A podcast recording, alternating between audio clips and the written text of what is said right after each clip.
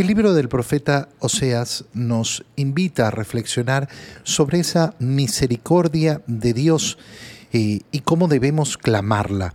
En su aflicción mi pueblo me buscará. Y claro, nos recuerda cómo efectivamente eh, muchas personas recuerdan a Dios, buscan a Dios solo en el momento de la aflicción, solo en el momento del dolor. Y no es que esté mal hacerlo en el momento del dolor, eh, que bueno, porque efectivamente esos dolores son una circunstancia que aprovecha el Señor para llamar el corazón. Pero lógicamente, si después de pasar por ese momento de dolor volvemos a la misma situación de olvido de Dios, entonces de alguna manera nos estamos burlando de Él. Qué bonito es ver cuando el dolor convierte un alma, pero cuando la convierte de verdad, para seguir el camino del Señor. En su aflicción mi pueblo me buscará y dirán a unos a otros, vengan volvámonos al Señor. Qué importante es compartir, compartir con el mundo ese llamado, ese llamado a darse cuenta, oye, ¿dónde está la felicidad que te prometía el mundo? ¿Dónde está la gran dicha que te prometía el mundo.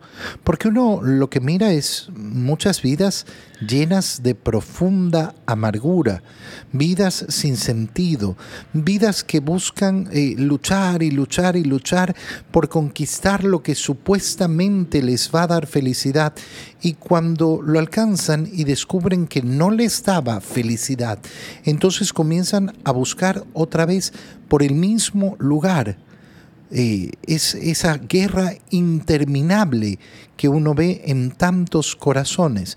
Y entonces nosotros tenemos el deber de convocar y llamar, llamar a esa vuelta al Señor. Él nos ha desgarrado, Él nos va a curar, Él nos ha herido, Él nos vendará.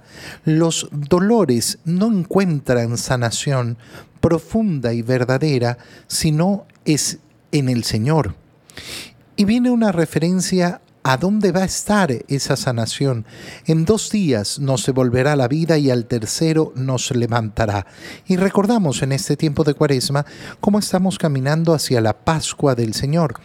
Después de muerto, al tercer día se levantará, recuperará la vida y en él Solo en ese Cristo resucitado viviremos en su presencia, como nos dice el profeta Oseas.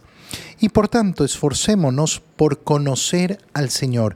Qué bonita esta, eh, esta expresión, la vamos a retomar al final de la lectura. Esforcémonos en conocer al Señor. Esta semana meditábamos sobre esa realidad. El acto de amar a Dios inicia y no puede iniciar en otra cosa que no sea escuchar. Escuchar al Señor. Bueno, escuchar al Señor significa establecer con Él una relación, porque al final la vida religiosa, la vida de amor a Dios, la vida de, del creyente es tener una relación personal con Dios. Tener una relación personal con Dios. En eso se basa todo. Para tener una relación personal, ¿qué tengo que hacer? Conocer al otro. No va a existir una relación si yo no conozco al otro. Si yo no conozco a Dios, no voy a poder tener una relación con Él. ¿Cómo realizo ese conocimiento de Dios? Dedicándole en primer lugar tiempo a la escritura, a la meditación de la palabra de Dios. ¿Por qué? Porque ahí es donde lo estoy escuchando, estoy conociéndolo, conozco su voluntad. Tan cierta como la aurora es su aparición y su juicio surge como la luz, bajará sobre nosotros, eh, nos empapará de toda su, eh, de su gracia. Y se pregunta el Señor, ¿qué voy a hacer contigo? ¿Qué voy a hacer? ¿Por qué? Porque su amor es nube mañanera, es rocío matinal que se, eh, que se evapora. Es decir, su amor no es constante y por eso los he azotado por medio de los profetas y les he dado muerte. ¿Por qué? porque yo quiero misericordia y no sacrificios. ¿De qué sacrificios está hablando? Está hablando del sacrificio de los animales, no de los sacrificios que hacemos hoy para unirnos al único sacrificio verdadero y, y, expiatorio que es el sacrificio de Cristo en la cruz. El sacrificio de animales que no iba a producir efectivamente un cambio en el corazón. Y de nuevo retoma. No quiero, eh, eh, perdón, yo quiero misericordia y no sacrificios. Quiero conocimiento de Dios más que holocaustos, conocimiento de Dios.